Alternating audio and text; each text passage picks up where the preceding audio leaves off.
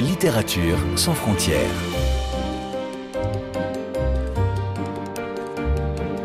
Catherine Fruchon-Toussaint. Fanny Renard.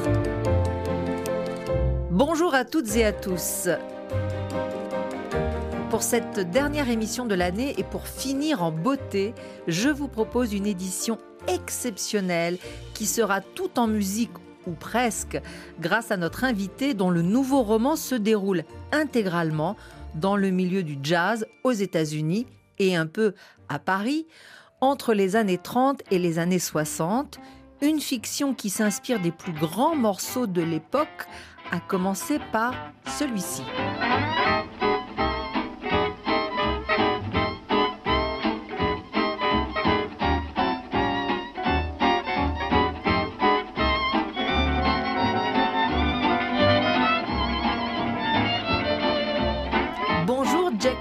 Bonjour Catherine. Grâce à vous, nous écoutons donc ce titre de Django Reinhardt, Viper's Dream, qui est également le titre de votre roman paru aux éditions Rivage Noir.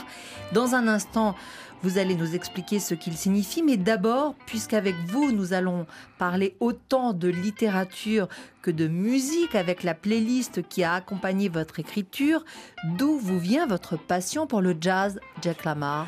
En fait, euh, j'ai grandi avec cette musique. Euh, mes deux parents étaient, des grands fans de jazz. Euh, ma grand-mère, elle a écouté beaucoup de Ray Charles et du gospel, et donc c'était la musique de mon enfance. Et vous êtes né où exactement, Jack? Parce que nos auditrices et nos auditeurs l'ont entendu, vous avez un petit accent américain. Ah oui, un un pe- petit, merci. En fait, je, euh, je suis né dans le Bronx, à New York. Et, euh, et j'ai grandi euh, dans ce quartier. Euh, après l'université, j'ai habité dans Manhattan. Et euh, à l'âge de 32 ans, euh, je suis arrivé à, à Paris et euh, je suis resté depuis 28 ans. Et nous en reparlerons. Donc, Viper's Dream, le rêve de Viper en français. Viper qui est le surnom de votre personnage central, Clyde Morton, parce que Viper, donc je le répète, vipère en français désigne les fumeurs d'herbe, de marijuana pour être précis. Et c'est dans ce domaine que votre personnage va faire carrière. Mais avant d'en arriver là, on écoute tout de suite un deuxième morceau.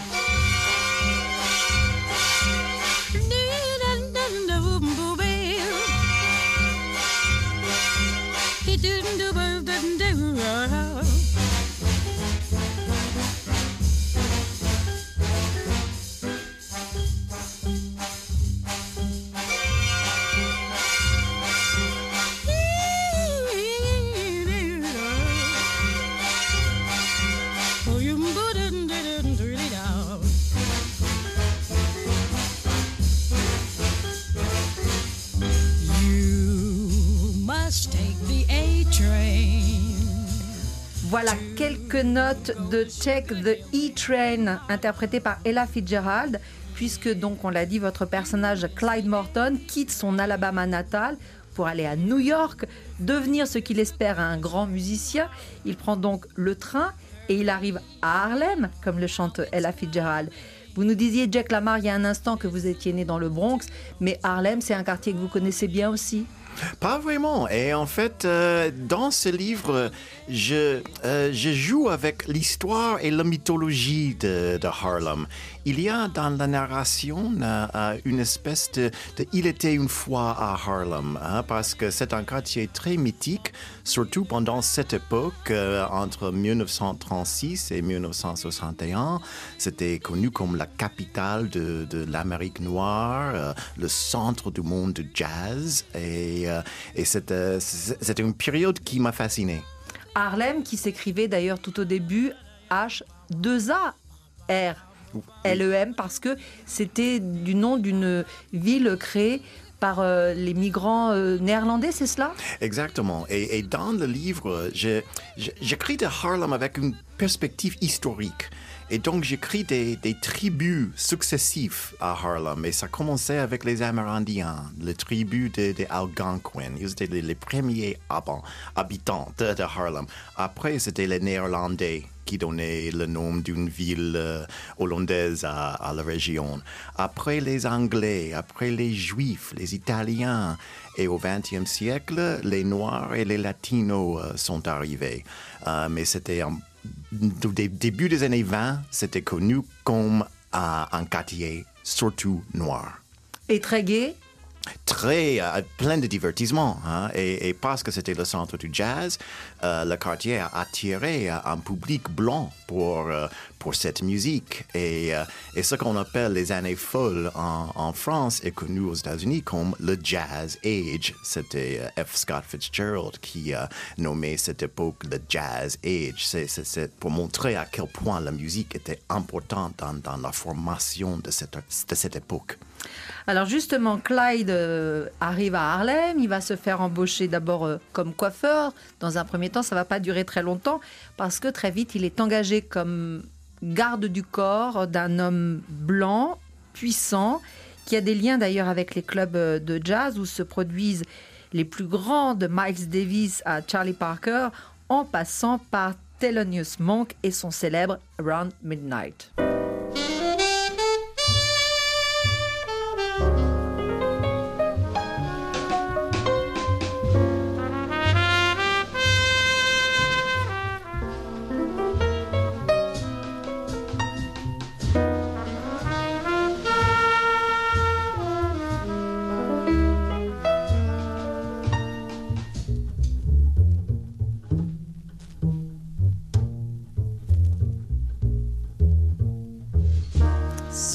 Magnifique titre Around Midnight, ici dans une version de Thelonious Monk que l'on écoute grâce à vous, Jack Lamar, à l'occasion de votre roman Viper's Dream, qui, comme on a commencé de le dire, raconte le parcours d'un homme, Clyde Morton, dans les années euh, 30 et puis les années 60, et puis dont l'ascension professionnelle se fait aussi au prix de plusieurs assassinats trois exactement.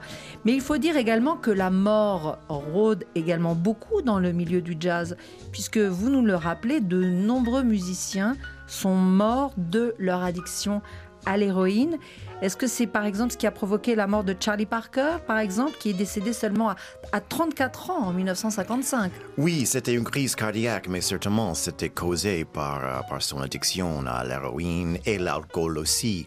Mais j'écris de, de Clyde Morton, qui est le grand euh, euh, distributeur de, marijuana aux musiciens de jazz. Et Clyde Morton est un gangster avec un code moral. Euh, pendant les années 30, quand il arrive à, New York, euh, l'herbe, c'est la grande drogue utilisée. Mais pendant les années 40, euh, l'héroïne arrive sur la scène. Et Clyde Morton est complètement contre l'héroïne. Il ne l'utilise pas, il ne dilait pas de l'héroïne et il pense que si l'herbe a aidé les jazzmen dans leur création, l'héroïne est en train de détruire le jazz en tuant le grands artistes comme Charlie Parker. Et en fait, c'était à cause du, génie de Charlie Parker que beaucoup d'autres musiciens étaient attirés par la drogue. Et, euh, c'est devenu euh, une vraie épidémie. Euh, et donc, mon protagoniste est en guerre contre le- les dealers de l'héroïne. Alors, si on croise beaucoup de personnages et musiciens euh, qui ont réellement euh, existé, j'imagine que ce Clyde Morton, c'est un personnage fictif qui sort de votre imagination, euh, Jack Lamar, ce, ce gangster au code moral? Oui, complètement. oui, oui, oui. Il n'y a pas une inspiration réelle pour, pour Clyde Morton. Il était une, une invention. Mais vous aviez envie de travailler cette époque, ce milieu, cet endroit? Oui, en fait, j'étais motivé par mon affection pour la musique, certainement, et euh, cette époque de Harlem, mais aussi je voulais écrire sur la grande migration qui se déroulait pendant le 20e siècle, c'est-à-dire les Noirs du sud des États-Unis qui sont arrivés au nord euh, euh, en cherchant euh, des opportunités, plus de la liberté, de la ségrégation dure euh, euh, du sud. Et mes parents étaient de cette mouvement. Mon père a grandi dans la Géorgie, ma mère dans la Louisiane. Et Clyde Morton, qui a grandi en Alabama, euh, il arrive avec euh, son, rêve d'être trompettiste. Il, il, découvre dans sa première audition qu'il n'a aucun talent, mais au nord, il peut euh, trouver un chemin de, réussir. Hein. C'est un chemin pourri, mais, mais il avait le chance d'être un succès dans, dans ce métier de gangster. Puisqu'on en parlait il y a un instant, écoutons quelques notes de ce génial trompettiste Bird avec ce titre Parker's Mood.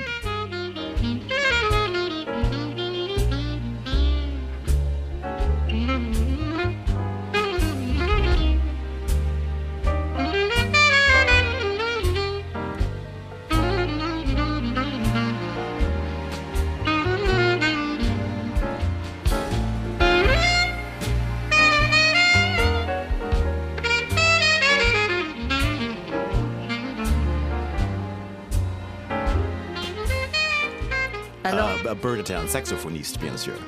Si vous le dites, je vous crois sur parole. Saxophoniste. Je n'ai pas votre science, Jack Lamar. Alors si euh, Charlie Parker est mort de son addiction euh, à la drogue dure, euh, et d'ailleurs c'est pour ça que Viper ne voudra jamais en vendre, lui il s'en tiendra au trafic de marijuana.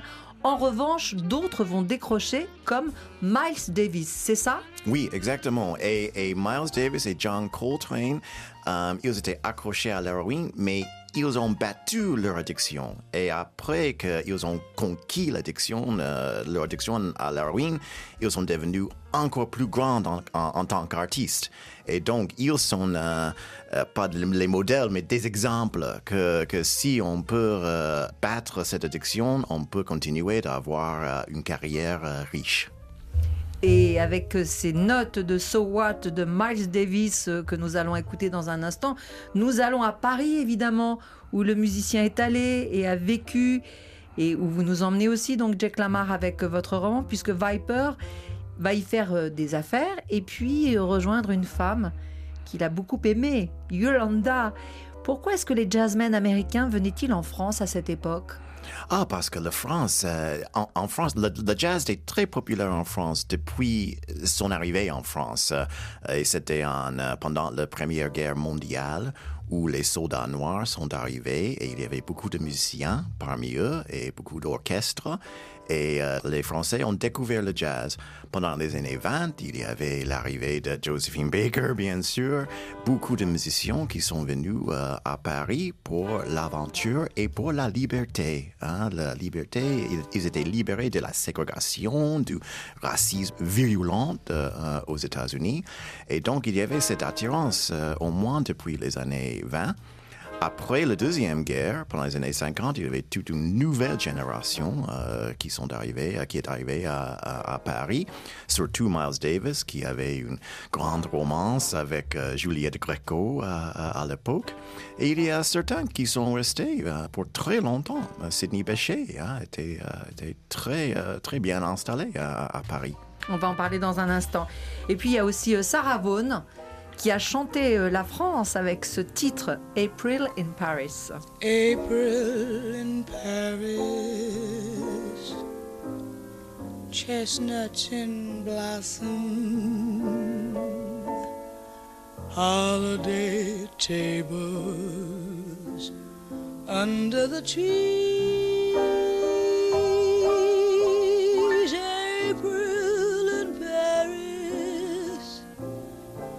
This is a feeling no one can ever reprise. I, never knew the charm of spring, never met it face to face.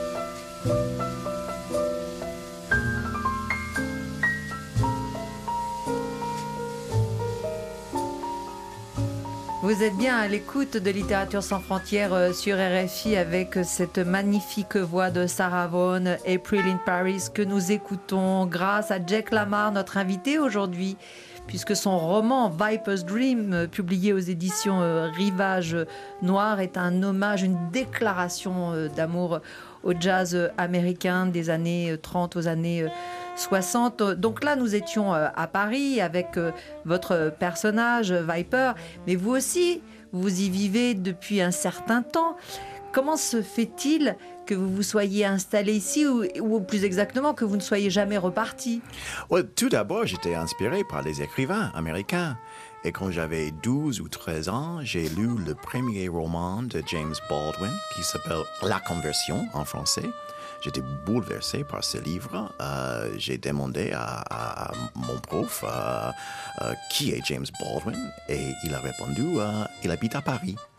Et donc c'était fascinant pour moi parce que dans ce livre, Baldwin parle de son enfance difficile à Harlem. J'étais dans une famille difficile dans le Bronx.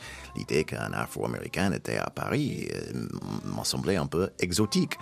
Quelques semaines plus tard, j'ai lu Black Boy, récit autobiographique de Richard Wright, et j'ai découvert que Richard Wright a vécu à Paris aussi.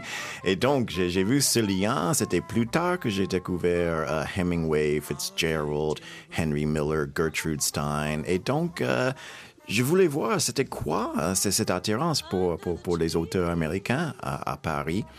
Après la publication de mon premier livre, j'ai gagné un prix littéraire qui était juste beaucoup d'argent et j'ai pensé, bon, j'ai mon ma chance maintenant. Quand je suis arrivé, j'ai pensé que j'allais rester pour un an, mais j'ai adoré la ville tout de suite. Je suis resté une deuxième année et à la fin de la troisième année, j'ai rencontré la femme de ma vie et je suis resté. Chercher la femme. Toujours. Comme vous, quelques années auparavant, Sidney Bechet, qui lui était né à la Nouvelle-Orléans, avait traversé l'Atlantique pour s'installer en France, où il a fini euh, sa vie et où il a composé des morceaux avec des titres en français, comme celui-ci intitulé Si tu vois ma mère.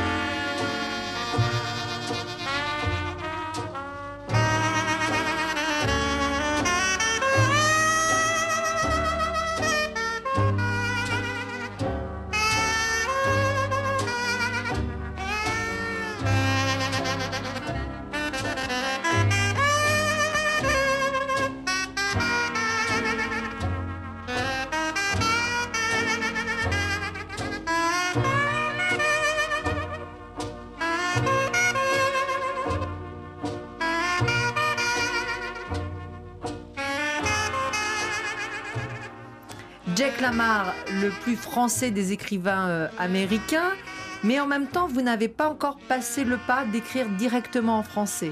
Pourquoi? En fait, j'écris le dialogue en français. Euh, j'ai travaillé euh, en tant que, conseiller littéraire à l'MC 93, le théâtre à Bobigny. Euh, pendant 6-7 ans et, euh, j'ai vu que en fait je, peux écrire la dialogue en français parce que ça c'est l'oreille hein, hein. on, imite euh, les, façons dont les gens parlent mais pour écrire un essai un roman une nouvelle même un article pour un journal en français ça serait trop difficile pour moi peut-être bientôt, on ne sait jamais. Alors parlons d'écriture justement, puisque en exergue de ce roman Viper's Dream, vous citez euh, Duke Ellington, qui disait c'est comme un meurtre, on joue dans l'intention de commettre quelque chose, fermez les guillemets, ça veut dire qu'il y aurait un, lien entre l'acte de tuer et l'acte de jouer du jazz, par exemple? Certainement, euh, selon Duke Ellington, euh, j'étais très heureux quand j'ai trouvé cette citation et je ne connais pas le contexte mais, il parle de, euh, cette, passion violente de créer. Et j'ai pensé que c'était euh, parfait pour, pour ce livre. Oui, parce qu'on ne peut pas trop en dire puisqu'il s'agit aussi quand même d'un roman policier, mais c'est vrai que Viper devient un assassin. Et son premier meurtre, d'ailleurs, est celui d'un homme blanc. Et vous écrivez, Jack Lamar, qu'il venge la mort de son père puisque ce dernier a en effet été lynché par des Blancs. Et bien entendu, ça nous amène à ce titre emblématique de Billie Holiday, Strange Fruit. Southern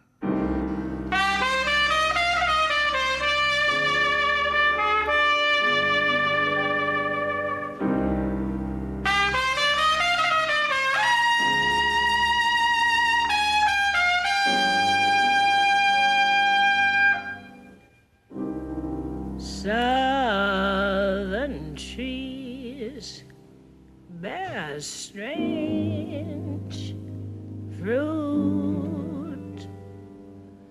Blood on the leaves and blood at the root.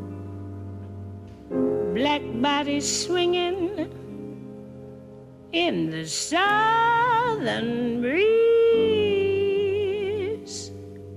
Strange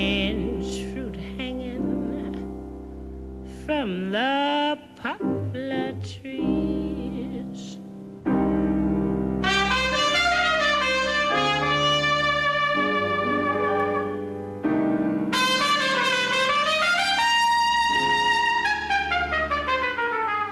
Billie Holiday, donc Strange Fruit. Est-ce que vous diriez, euh, Jack Lamarck, que le milieu du jazz était un peu épargné par le racisme ou pas? Épargné, euh, je, je ne sais pas. Parce que les, les gens avec l'argent ont contrôlé les musiciens. hein, et, et- donc, euh, pour beaucoup de grands artistes, euh, il n'a pas touché hein, le, le, le somme euh, qui était pris par les, les, les producteurs, les, hommes de- de- d'affaires blancs qui ont contrôlé euh, la musique. Mais parmi les artistes, hein, il y avait euh, une espèce de liberté. euh, il il n'était pas forcé de faire les boulots qu'il ne voulait pas faire. Mais cela dit, Miles Davis, je pense que c'était en 59 ou même 1960, euh, euh, il était euh, à l'extérieur d'un club de jazz et il était euh, tabassé par, par, par les flics. Oui, parce que c'est aussi l'époque de la grande lutte, des grandes marches pour les droits civiques. Est-ce que les jazzmen ont un peu participé à ça? Pas directement. hein. C'est- intéressant parce qu'il y a des liens entre l'évolution du jazz et l'évolution du mouvement pour le droit civique. Et le, plus que le mouvement est, devenu important, le plus le jazz est devenu plus complexe, hein, hein, avec, avec les, artistes comme Miles Davis, John Coltrane, Thelonious Monk. Une artiste comme Nina Simone était euh, assez impliquée euh, dans la lutte. Euh, elle a écrit une chanson magnifique qui s'appelle Mississippi Goddamn, qui était une chanson de protestation contre la violence raciale dans le Sud. Alabama's got me so upset. Tennessee made me lose my rest. Everybody knows about Mississippi, goddamn. Et pour revenir à votre roman, euh, comme on dit souvent que le jazz a une grande part euh, d'improvisation, est-ce que vous aussi vous avez improvisé Jack Lamar en écrivant? En fait, euh, je travaille comme beaucoup d'auteurs de romans et surtout de, romans noirs, je travaille avec un plan. hein. J'ai toujours un plan assez détaillé. Mais pendant l'écriture, les choses inattendues arrivent chaque jour. hein. Pendant chaque séance de, l'écriture, quelque chose qui n'était pas planifié euh, arrive dans, euh, dans mon esprit. Et, euh, et- et je reste, je reste libre, mais dans une structure. Et dans la mesure où tous ces titres qu'on a écoutés depuis le début de l'émission font partie de la playlist, une cinquantaine de titres que, vous proposez à la fin du livre et que vous avez visiblement écoutés pendant euh, l'écriture, est-ce que selon les rythmes lents ou rapides, votre écriture justement est influencée ou pas? Oui, parce que le premier moitié du livre se déroule euh, euh, entre 36 et 41. Et le, le jazz de cette époque, le jazz de big bands, de Duke Ellington, de Count Basie, c'est de la musique de swing. Après la guerre, euh, à 45, le bebop arrive et la musique est devenue beaucoup plus frénétique. Et en fait, le rythme du livre change euh, après la guerre. Pendant la première moitié du livre, euh, c'est rythmé, il y a beaucoup d'action, mais à partir de 45, euh, dans l'histoire, l'action devient de plus en plus euh, euh, féroce. et dansante. Et si vous permettez, on va se quitter justement avec un, un morceau enthousiasmant, parce qu'après une année 2021 euh, très éprouvante pour beaucoup, il faut en appeler à la joie et se dire qu'en 2022, tout ira mieux. Donc on va écouter dans un instant un, morceau, mais d'ici là, merci beaucoup Jack Lamar pour ce roman noir, musical, qui nous plonge au cœur du jazz et qui sur fond de, de vœux, de rêves, nous dit qu'il y a une rédemption possible pour tout le monde. Un titre donc Viper's euh, Dream qui a été traduit de l'anglais par Catherine Richard Mass et qui a paru donc aux éditions Rivage Noir. Et je le signale, euh, c'est le premier numéro d'une toute nouvelle collection qui s'appelle New York Made in France. Donc on écoute Sing Sing Sing par euh, Benny Goodman et je vous souhaite à tous euh, de très bonnes fêtes du Nouvel An. En piste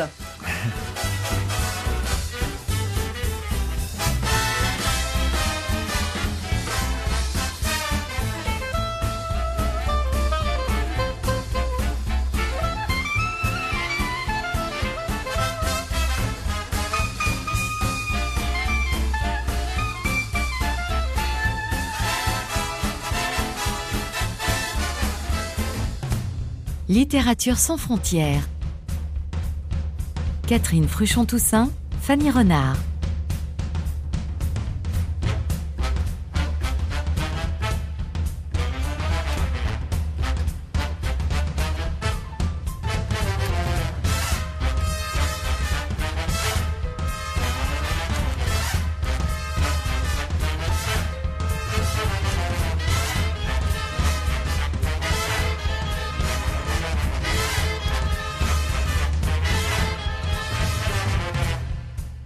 Réécouter cette émission sur le site rfi.fr en cliquant sur l'onglet Podcast. Et pour ne manquer aucun numéro de votre magazine, vous pouvez vous abonner à Littérature sans frontières dans votre application préférée et nous laisser un commentaire.